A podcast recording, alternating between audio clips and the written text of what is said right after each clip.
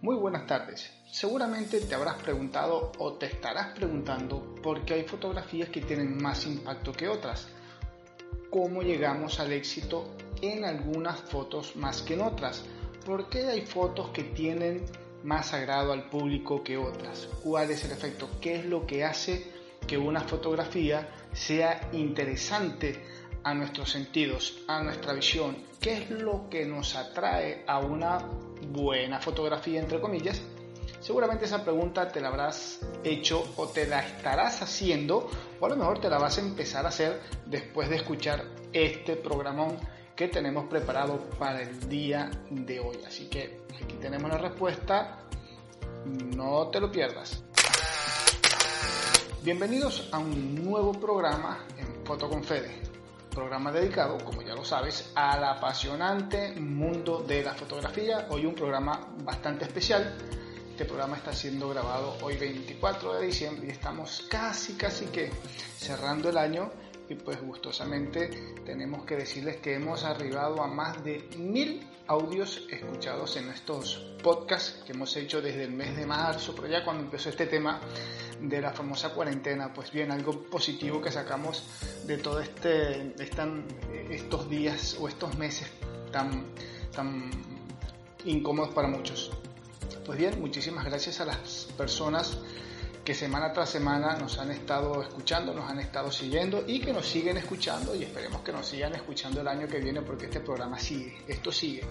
Se va a terminar la cuarentena, pero nosotros vamos a seguir. Así que muchísimas gracias por eh, escucharnos semana tras semana y por los mensajes que nos están escribiendo semana tras semana a nuestro correo electrónico, que por allí hace rato que no los leemos, pero mm, el, el, próximo programa lo vamos a leer. No en este tal vez, porque el programa de hoy está muy bueno, hay mucha información, se va a extender un poco, pero tengan la certeza de que va a ser va a serles de muy mucha utilidad porque la información es muy muy interesante. ¿De qué vamos a estar hablando hoy? Pues bien, hoy te voy a hablar de ese factor, ese elemento, eso que nosotros todavía no logramos entender o saber hasta cierto punto, qué es lo que hace que una fotografía sea atractiva, guste más que otra, llame más la atención, atraiga la atención de la persona que lo está viendo. Mucho tiene que ver nuestra parte emocional. Por allí hemos hablado un poco en algún programa los colores, cómo impactan los colores en las fotografías, cómo impacta la composición, cómo nuestra forma de ver. Pero entonces te lo vamos a resumir. Seguramente en algún momento habrás escuchado el término la teoría de gestal o la famosa gestal. ¿Qué es eso de la gestal dentro de la fotografía? O habrás escuchado la psicología de gestal ¿Qué tiene que ver gestal, psicología con fotografía? Pues bien, tiene mucho que ver y en el programa de hoy te lo voy a estar comentando. Como normalmente las normas de composición no funcionan siempre, recordemos que decimos que en fotografía y en el mundo de las artes hay normas que se han hecho para ser transgredidas, para, para ser quebradas, para no cumplirlas pero no siempre es así. A veces las, esas normas o esas reglas, sobre todo en, vamos a hablar de fotografía, esas reglas de composición, esas normas compositivas, hay que tenerlas presentes, por más que a veces nosotros salgamos de ese patrón, eh, siempre es interesante, siempre es bueno tenerlas por allí dando vueltas. Pero estas reglas a veces no siempre funcionan. A veces queremos ir un poquito más allá y bueno, en este artículo vamos a tratar de comprender cómo trabaja nuestra mente y, cómo percibimos aquellos, o aquellas cosas que nosotros estamos observando, aquellas imágenes que nosotros vemos y que por allí nos despiertan más la atención o nos atrapan mucho más unas que otras. Tenemos que mm, investigar los principios de la psicología más básico que recoge la teoría de Gestal. ¿sí? Porque nos darán la clave para entender cómo las personas, cómo nosotros damos sentidos a las imágenes que vemos comúnmente. Por eso vamos a hablar un poquito de la teoría de Gestal, llevándolo al campo de la psicología. Como ya les dije hace un comienzo, los, los colores pueden generar eh, impactos emocionales en, el espectador y, pueden, y, los podemos utilizar en nuestras composiciones para generar sensaciones. Hay quienes son más dados a imágenes a color y otras personas son más dadas a las imágenes en blanco y negro. Eso tiene una explicación, tiene un porqué. Más o menos algo hemos comentado a lo largo de, de todos estos programas. Del mismo modo que se produce una respuesta psicológica involuntaria, esto es cuando estamos viendo el tema de los colores y todo aquello, incluso a veces hasta física, cuando observamos colores. También, eh, también ocurre lo mismo cuando observamos mm, formas, cuando observamos contornos, líneas. Nuestro cerebro percibe de una manera que escapa a nuestro control y eso es lo que estudia la teoría de Gestalt. Es decir, nosotros hacemos un análisis de la imagen muchas veces de manera inconsciente. Sabemos que hay algo allí que nos está llamando la atención, pero es nuestro cerebro el que lo está procesando, el que lo está analizando de forma inconsciente. No le estoy diciendo directamente analiza esto, analiza lo otro, analiza aquello. Es el cerebro que de forma inconsciente empieza a ordenar todo eso que está allí contenido en esa imagen fotográfica. A diferencia de las normas o las leyes de composición, que sí están hechas eh, y pensadas para el, para el mundo, vamos a decirlo así, el mundo artístico, los principios de la gestal se basan no solo eh, se basan perdón eh, solamente en lo que es la psicología por eso son leyes relacionadas estrechamente con lo que tiene que ver la percepción de la persona la percepción humana te estarás preguntando qué tiene que ver una cosa con la otra pues si estamos hablando de interpretar de analizar de ver de entender la fotografía la teoría de gestal viene como anilla al dedo porque es la que nos dice tiene que ver con lo que es la percepción del ser humano, cómo vemos y percibimos nuestro entorno, todo aquello que nos rodea. Es importante que tengamos claro para llevar el ritmo de esta conversación, de este programa, tenemos que tener muy en claro dos conceptos que son fundamentales. Uno es el concepto de composición, que ya lo hemos hablado en otros programas, sabemos que componer en el campo de la fotografía es simplemente ordenar una serie de elementos que nosotros pues queremos que aparezca en nuestra fotografía. Estamos hablando de ordenar colores, ordenar objetos, ordenar la posición en que vamos a colocar la cámara, si es un picado, si es un contrapicado, si es una fotografía de un lado más que del otro. Eso es componer, ordenar. Ahí colocamos formas, color, textura, le damos volumen, la iluminación, contraste, el espacio, el enfoque, etc. Muchísimos elementos tienen que ver con la composición. Eso Ordenar todo eso es lo que nosotros hacemos cuando componemos. Ordenar elementos que nosotros vamos a, vamos a decir finalmente son agradables o no a nuestra percepción. Es lo que yo quiero que se vea en esa foto. Y lo nombré por allí. Percepción. La percepción es el primer conocimiento de algo a través de las impresiones que comunican los sentidos y que selecciona aquellas cosas que despiertan más nuestra atención. Entonces, cuando nosotros componemos de una forma, estamos, lo que estamos haciendo es tratar de que nuestra percepción se concentre más en eso que en aquello. Cuando yo armo o, o, me centro en armar una fotografía, en componerla, en ordenarla, qué elemento le coloco, qué elemento le saco, es más color, es menos color, en vez de cuatro personas coloco tres, en vez de vertical hago horizontal. Lo que estoy buscando es generar que nuestro sentido de manera inconsciente a través de nuestra percepción, se detenga más en una imagen que en otra, o en un elemento presente en esa, en esa imagen, en esa fotografía, por ejemplo. Entonces, allí tenemos que manejar muy bien estos dos conceptos, composición por un lado y percepción, y saber que los dos están estrechamente relacionados. Mientras mejor, mientras más pura, más limpia, más acorde sea mi composición, pues obviamente mi nivel de percepción pues va a ser mucho mejor más amplio, más claro, más ordenado. Voy a captar mejor las cosas. Mi lenguaje visual se va a entender mucho más que si tengo una composición desordenada, sin ritmos, sobrecargada. Por allí van los tiros. No sé si, espero que me vayas siguiendo, espero que vayas eh, captando un poquito la idea porque esto es realmente muy muy importante a la hora de nosotros armar nuestra fotografía para que los demás entiendan el mensaje o por lo menos logremos llamar la atención de las personas que están viendo nuestro trabajo.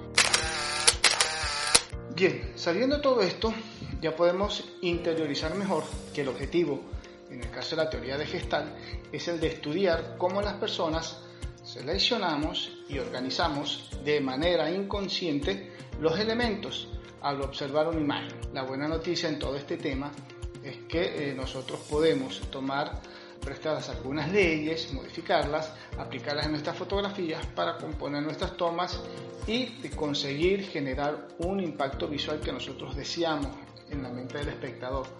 Tenemos unas reglas por allí que a nosotros nos permiten, nos ayudan a jugar un poco o no jugar. Facilitarle al espectador su análisis, su comprensión.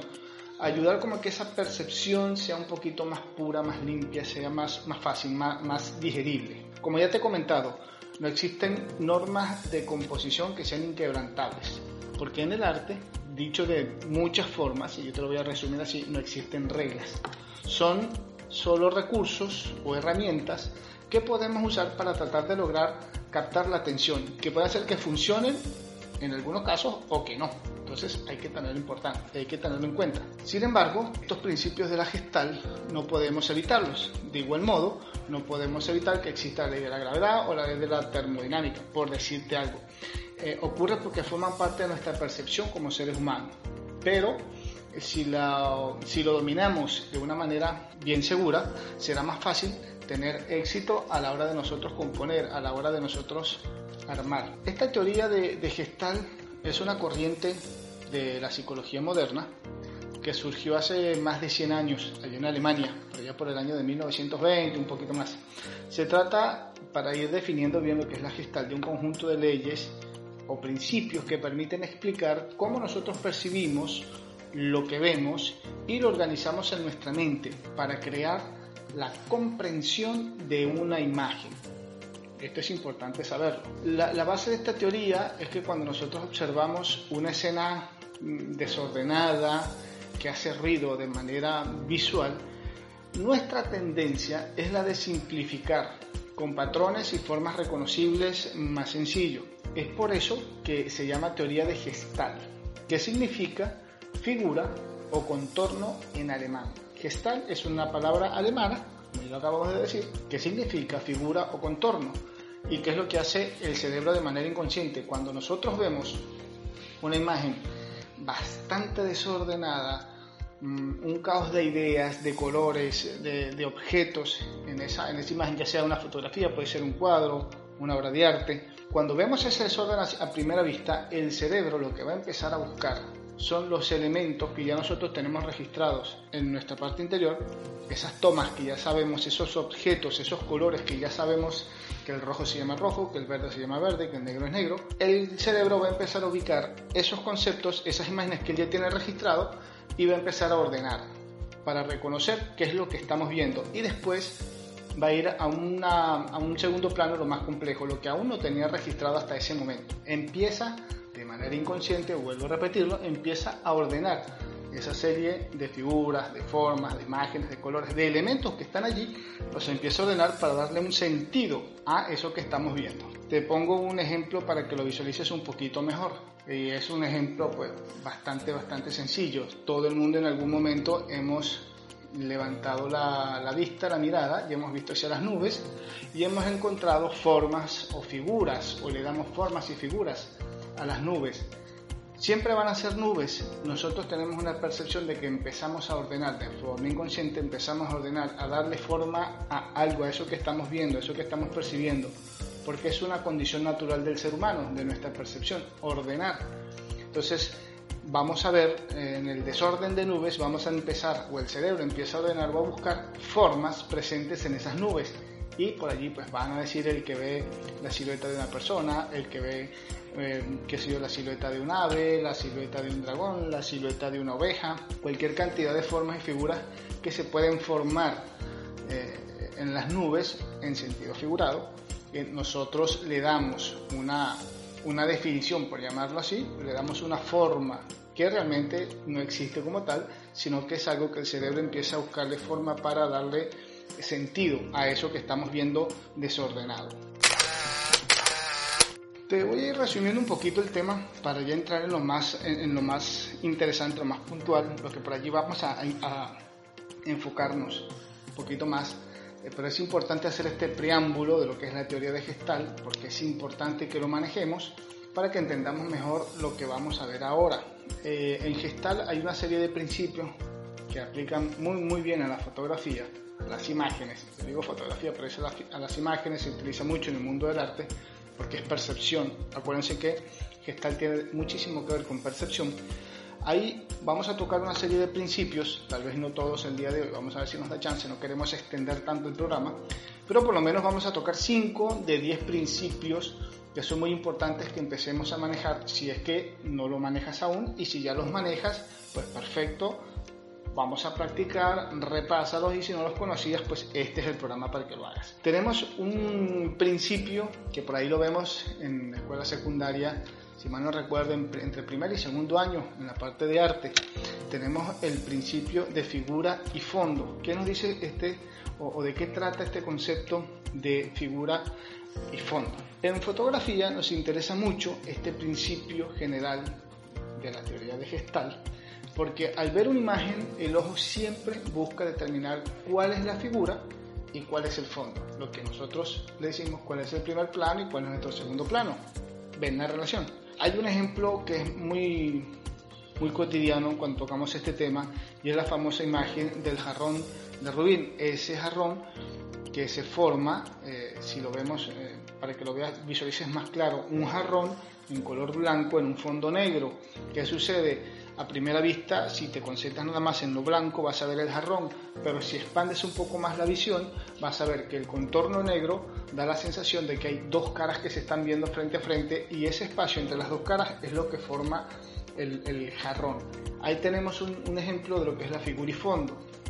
Nos concentramos en un, solo punto y vamos a ver una figura. O sea, si ampliamos nuestro espectro, vamos a ver dos figuras, dos caras más el jarrón. Este sería uno de los ejemplos más conocidos de figura y fondo inestable, porque no sabemos dilucidar eh, al instante cuál es cuál. Lo queramos o no, nuestro sistema visual tiende siempre a simplificar una escena como el elemento principal, en este caso sería la figura, o todo lo demás, el fondo o el suelo.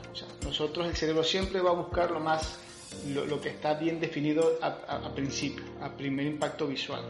Entonces por allí hay muchos ejemplos, más puedes indagar en internet los conceptos de figura y fondo, pero yo te estoy dando la idea principal, te estoy dando como el, el, primer gusto para que sigas investigando. Hay muchos ejemplos más, hay muchas formas de tú, por allí si no me captas a la, primera, puedes entrar y revisar en internet y por ahí te vas a, a, conseguir otro tipo de ejemplos que también te va a permitir visualizar mejor todo esto que estamos que estamos hablando. Nuestro, nuestro compromiso o parte de nuestro trabajo como fotógrafo es lograr ese equilibrio si se quiere, entre figura y fondo. Recuerden que a veces lo queremos modificar, queremos que resalte una cosa más que el otro, etc. Te estamos hablando de la teoría o te estoy hablando de la teoría en general y qué es lo que nosotros como fotógrafos buscamos. Podemos trabajar con recursos como lo que son algo que te ayude a agregar volumen a nuestra fotografía para lograr un equilibrio entre figura y fondo, si es lo que queremos hacer. Hay una serie de elementos o recursos. Estos son el tamaño, la separación, el contraste de valor y la famosa profundidad de campo. Todos elementos que nosotros tenemos que trabajar en algún momento de acuerdo a la fotografía que queramos hacer. Recuerda que aquí lo estamos analizando desde el punto de vista psicológico en cómo podemos lograr atraer o concentrar la atención del espectador en nuestras tomas. ¿Qué es lo que nuestras tomas deberían, deberían tener para lograr retener la atención de nuestro espectador? Por eso toda esta información. En cuanto a tamaño, nuestra mente siempre va a percibir antes como una figura aquella forma que sea más grande y que se acerque hacia otros, mientras que las formas pequeñas, que parezcan más lejanas, se percibirán como la parte del fondo, es decir, un plano principal lo más grande, un plano secundario como que lo más pequeño. Por tanto, el peso visual de los elementos siempre, siempre va a jugar un papel muy importante. ¿Qué es lo que colocamos a primer plano? Pues generalmente lo más grande, y en un plano secundario lo más pequeño. Salvo que empecemos a jugar y nos encanta romper las reglas, bueno, podemos hacerlo a la inversa, por supuesto que sí. ¿Va a llamar la atención de nuestro espectador? Es lo que tenemos que tratar de, conseguir. Y eso ya juega un poquito más con la habilidad y todo el, concepto que armemos de nuestra foto. Pero en un primer lugar, lo más importante, lo más grande, no lo más importante, lo más grande, el objeto más grande en nuestro encuadre debería ir en un primer plano porque eso es lo que el cerebro va a, visualizar mucho más rápido. Luego tenemos la separación, elemento que aparezca aislado en medio de una escena va a llamar la atención instantáneamente, incluso aunque la escena sea un desorden, sea algo complejo, caótico, etc. Por eso mm, debe apreciarse una separación notable respecto al resto de los elementos. De lo contrario, la figura se fusionará con el fondo y va a pasar totalmente desapercibida. Es importante aquí, por ejemplo, las tomas que hacemos en algún, eh, en algún retrato con alguna, mm, algún modelo, siempre lo colocamos en sujeto aislado, pero siempre más cerca, lo separamos del fondo, porque quiero que esa separación me ayude a marcar una distancia, me ayude a que ese elemento resalte en mi foto y es el que va a concentrar la atención principal de esa toma. Después tenemos el contraste de valor, contraste de iluminación o el famoso claroscuro, que se encarga de separar los objetos en el espacio. Una figura con un alto contraste eh, tiende a llamar más nuestra atención antes que una con bajo contraste. Esto es por allí, bueno, un poquito casi que obvio. Y para lograrlo nos ayudaremos o nos vamos a ayudar em, del color y de la y de la luminosidad. Y por último, te hablo de la profundidad de campo, que son los objetos que aparezcan nítidos, van a atraer primero la mirada del espectador, allí estamos claros mientras que los elementos que quedan desenfocados pasarán, si se quiere, un poco desapercibidos. Este porque al resultar confusos para la mente, los desplazamos intencionalmente al fondo. Por eso, elegir el famoso número F y determinar la profundidad de campo es tan importante como tan importante la fotografía. Lo que yo dejo desenfocado es lo que le quiero restar valor en mi encuadre lo que quiero bien enfocado, se supone que es lo que yo quiero que resalte, que es mi objetivo principal, que quiero que resalte, que luzca, que se vea en la fotografía. Ahí entendemos un poco por qué nosotros empezamos a buscar que quede más enfocado este que aquel o que quede aquel más desenfocado que este. Tiene que ver con esa profundidad de campo, con la percepción, con gestar, con, en este caso, el, la primera, el primer principio de la teoría de Gestalt que tiene que ver con la figura y con el fondo. Vamos a un segundo principio, que estamos hablando del principio de la simplicidad, del principio de lo simple, que nuestra mente percibe una imagen en su forma más simple y primaria. Y esto es algo que influye mucho en nuestras decisiones diarias, aunque no nos demos cuenta, en eso consiste el principio de la simplicidad o también llamada ley de la sencillez, lo más sencillo por allí los elementos más sencillos de la foto, eh, para, que me, para que me entiendas un poquito, me visualices mejor la teoría, lo que llamamos nosotros la fotografía minimalista, donde tenemos un elemento muy muy pequeño, pero que resalta porque es, es lo único que tenemos allí, es algo sencillo, no hay tantos elementos en nuestra foto. Un elemento y por allí a ver, el vuelo de una garza. Solo tenemos la garza en un fondo totalmente azul cielo, azul celeste. Todo un, fondo celeste y un punto blanco o un ave blanca. Es algo muy sencillo, es una foto que nosotros consideramos una foto minimalista, un solo elemento dentro de, un encuadre de un, solo, de, un color, de un tono. Bueno, eh, ahí tenemos el famoso principio de simplicidad.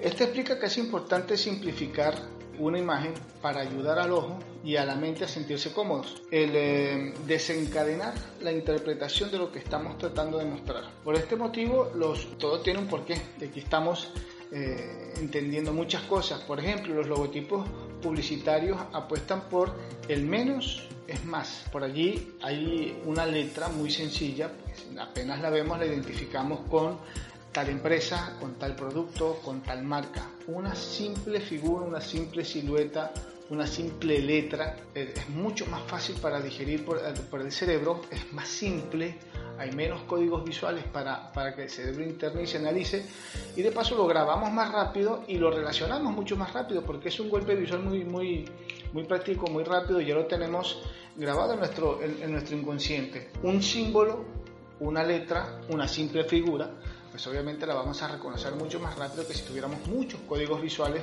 dentro de un algo por allí que no nos va a ayudar eh, tan rápido a identificar qué es o de qué se trata. Te hablo de un tercer principio, el principio de la semejanza. Yo que todo es igual. Uno de los principios más básicos en esto de la teoría de la gestal es el de la similitud o de la semejanza que sugiere que nuestros cerebros agrupan elementos que son similares entre sí. Por allí, si lo llevo a una de las reglas de composición, tenemos la regla de los tres, no sé si por allí lo, tienen, tres elementos visuales los agrupamos en nuestro encuadre. ¿Qué tiene que ver esto? Bueno, esto tiene que ver que si vemos muchos elementos que comparten el mismo color, textura o tamaño, siempre los vamos a ver como una sola unidad.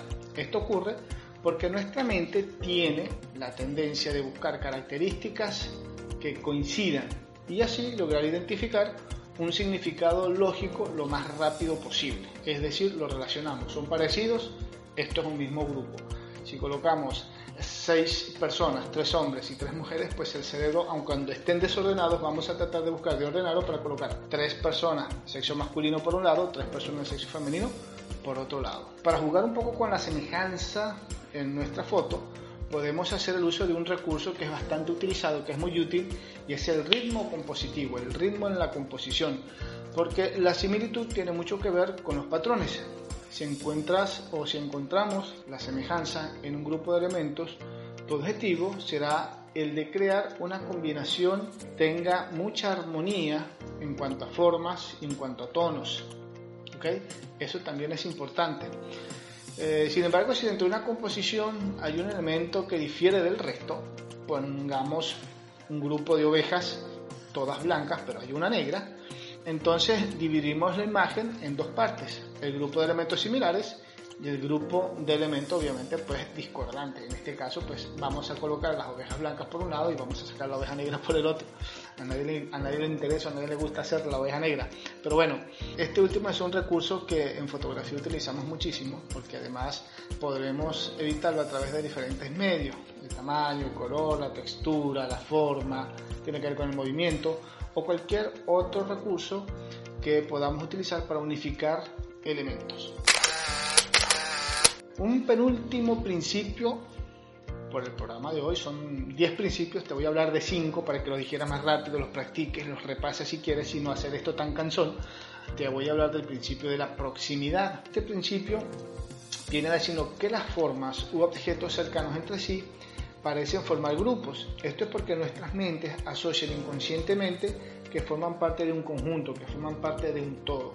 Todo lo que está cerca, todo lo que está más o menos parecido, el cerebro lo agrupa. Esto es un conjunto, esto es un todo. Nuestro cerebro dice, esto es un todo.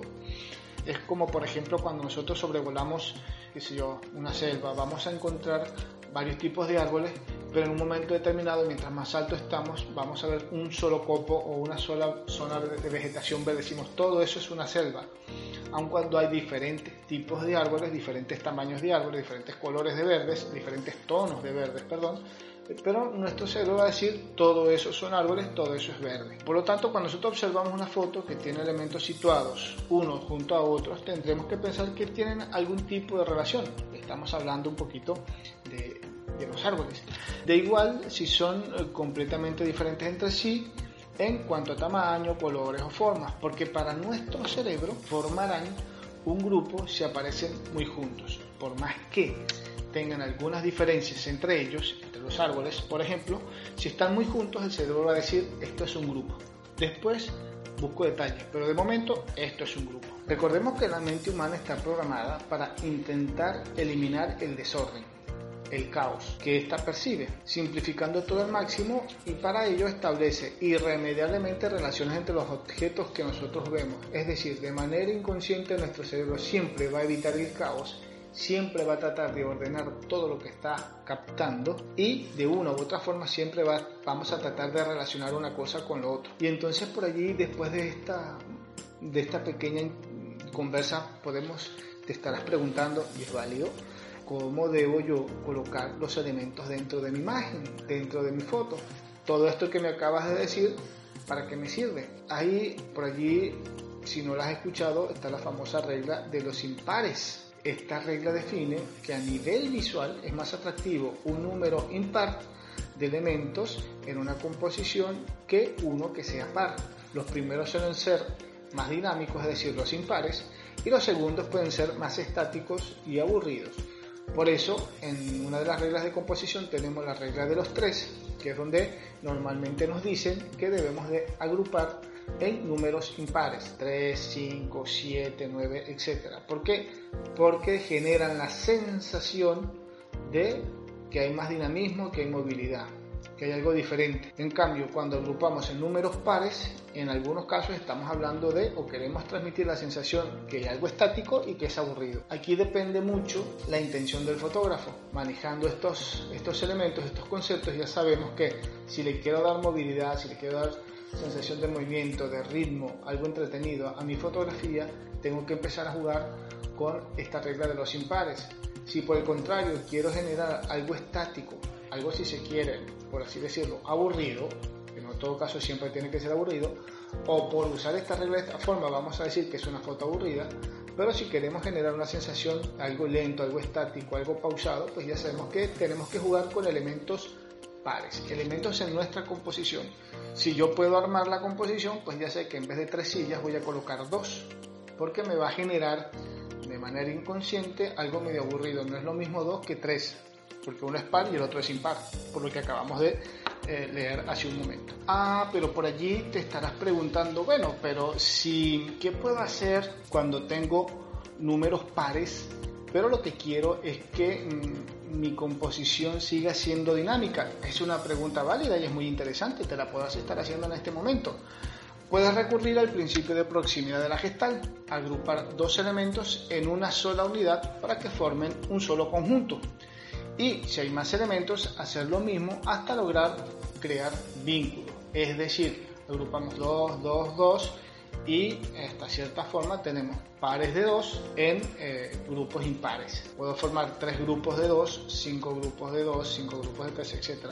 La intención es Ojo, partiendo de la idea de que tienes pares y quieres darle dinamismo a tu fotografía, tienes que empezar a jugar a armar el rompecabezas. Es algo de lo interesante que hace la fotografía y por allí vas a empezar a entender por qué cuando vas a ver una fotografía, una exposición o en un libro o en, o en internet, ves una fotografía que te llama la atención más que la otra, bueno, empieza a buscar todas estas piezas para que mm, entiendas y veas cómo se elaboró la fotografía.